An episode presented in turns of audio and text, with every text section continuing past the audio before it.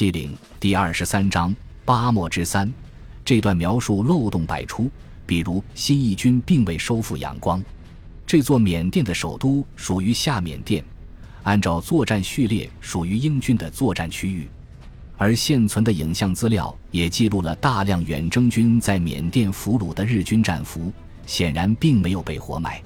此外，在当地俘虏的日军也没有一千二百名之多。这些都说明这段描述的不靠谱。大规模杀俘在远征军作战中看来属于谣传，毫无历史根据。但是新三十八师、新二十二师官兵很多都曾经打过淞沪抗战，对日军恨之入骨，也很清楚日军在中国的暴行。因此，个别曾经到过中国的日军老兵被活埋，却也不是没有可能。我熟识的一位记者提到。当他向远征军老兵谈起孙立人活埋日本战俘的传说时，对方先是大摇其头，表示从未听说孙立人下过这样的命令。不过，活埋日军战俘的事情嘛，李红干过，语出惊人。但因为事涉严重，这位老兵此后不肯再多说。我那位记者朋友虽然百般追问，也不曾得到确切的回答。这虽然查无实据。却很像李红的风格。不过，抗战结束之后，这位天不怕地不怕的将军后来的命运坎坷，却也是远征军将领们的一个典型。新一军自缅甸回国后，蒋介石任命李鸿为新编第七军军长。后该部队在长春弹尽援绝，在友邻部队先后起义的情况下，向解放军投诚。李鸿在此役中没有参与长春起义，而被俘虏。成为俘虏后，李鸿选择了仍然追随国民党的道路。解放军方面也未加特别责难，而是将其释放。当时有人认为蒋介石在战败后作风日益辛辣，劝他不要来台湾，更不要继续投效蒋介石，以免受害。但他坚决要追随孙立人。听说孙在台湾，便冒险辗转来到台湾。一开始情况似乎还好。蒋介石在他抵达台湾时，曾在官邸召见，当面对他颇多嘉许，并一度允诺要派他担任即将成立的成功军军长或陆军官校校长，重新进入军界。不料事隔不到一年，李鸿就被逮捕，并被施以酷刑逼供。和李鸿同时被捕的，还有陈明仁等八位新三十八师远征缅甸作战有功的高级军官。特务抓了他们后。经过漫长的四年时间，不杀不放不审也不判，直到一九五五年孙立人兵变事件后，才把这批人移送军法机关进行侦查。接着又拖了十八年，到一九六八年才侦查终结，以叛乱罪嫌提起公诉。他们的罪名是在长春贪生怕死，放弃部队，而且台湾的军事检察官还指控他们在被释放后与投共将领秘密联络。并接受中共中央社会部部长李克农的指示来台，争取国军高级将领孙立人及掌握兵力，以备策应匪军犯台。最终，李鸿被判处无期徒刑，后来减刑为有期徒刑二十五年。后来有人推测，所谓怀疑他们是共谍倒是次要的，检出孙立人的羽翼，避免其拥兵自重，对蒋经国的继位形成威胁才是最重要的。因此。尽管他们在战场上曾为国民党政权做过很多贡献，但却在内部斗争中稀里糊涂的成了叛逆的嫌疑。李鸿自始至终都不知道审判结果，直到1975年蒋介石去世，他获得释放，台湾当局才发给他判决书，他才了解自己被判刑的罪名是阴谋颠覆、策反孙立人将军。李鸿的夫人马珍一也同案被捕。坐牢达七年之久，李弘夫妇在狱中生有一子，名为李玉生。李弘出狱后贫病交迫，一代抗日名将在一九八八年病逝。李弘死后，似乎才忽然引发社会重视，各界致赠的挽联甚多，其中孙立人的挽联最受瞩目。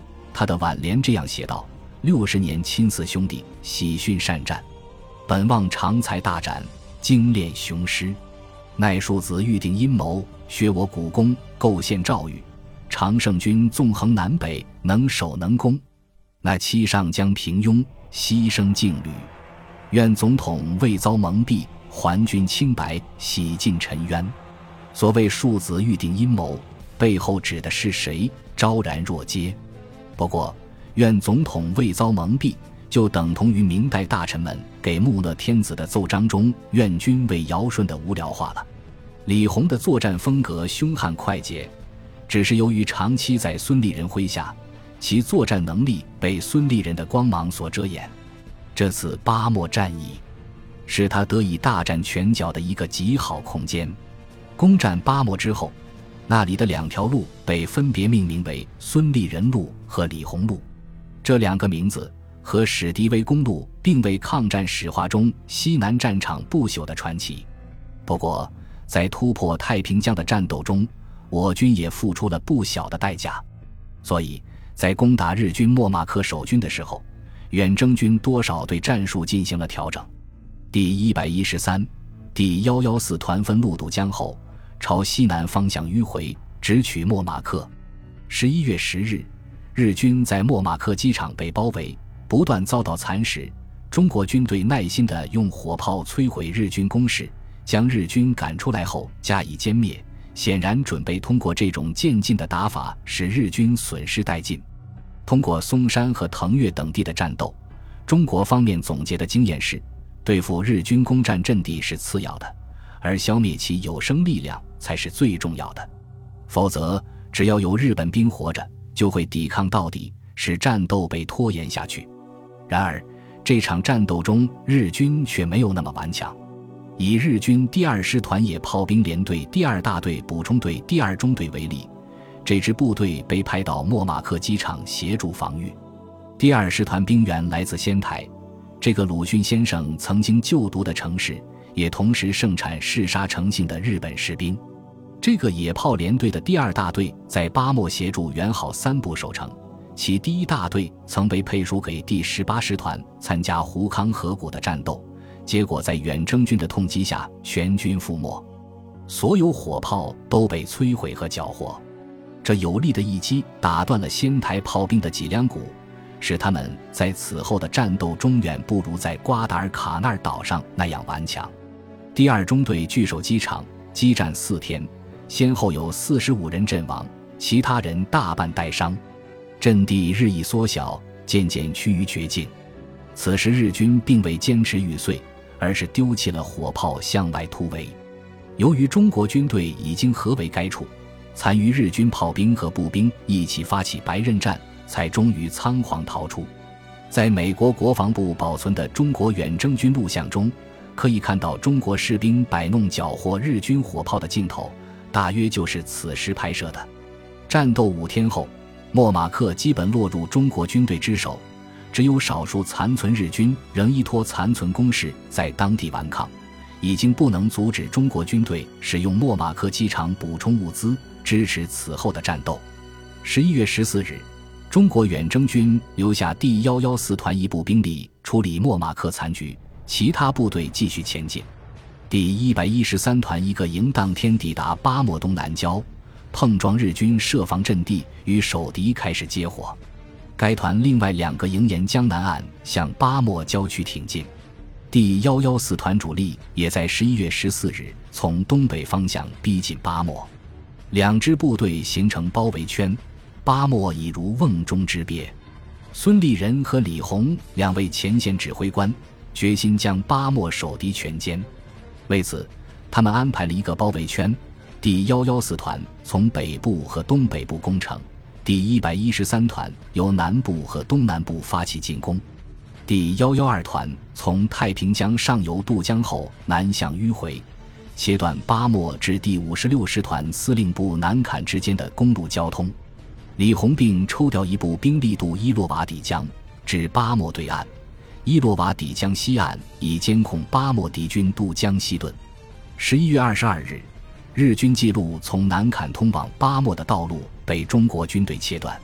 从位置看，这支中国军队应该是第一百一十三团赵敌所部。不过，这并不能对巴莫守敌构成太大的影响。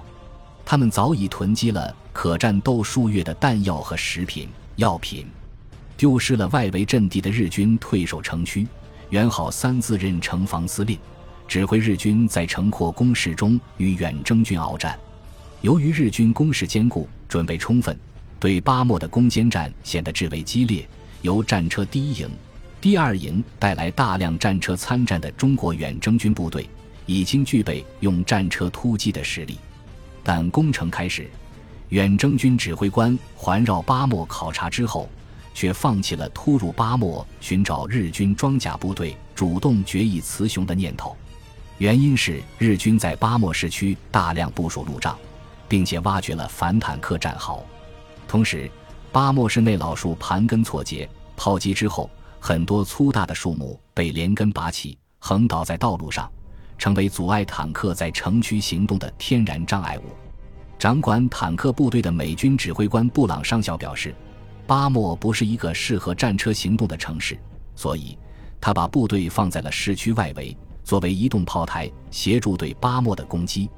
在巴莫的战斗中，孙立人压制住容易冲动的李红，坚决阻止任何血勇式的冲锋，严格要求部队按照战术训练的要求，用炮火一一清除日军据点，然后再推进。同时，无论白天夜间，进攻部队必须做好充分的防卫。以免日军反击突破防线。本集播放完毕，感谢您的收听，喜欢请订阅加关注，主页有更多精彩内容。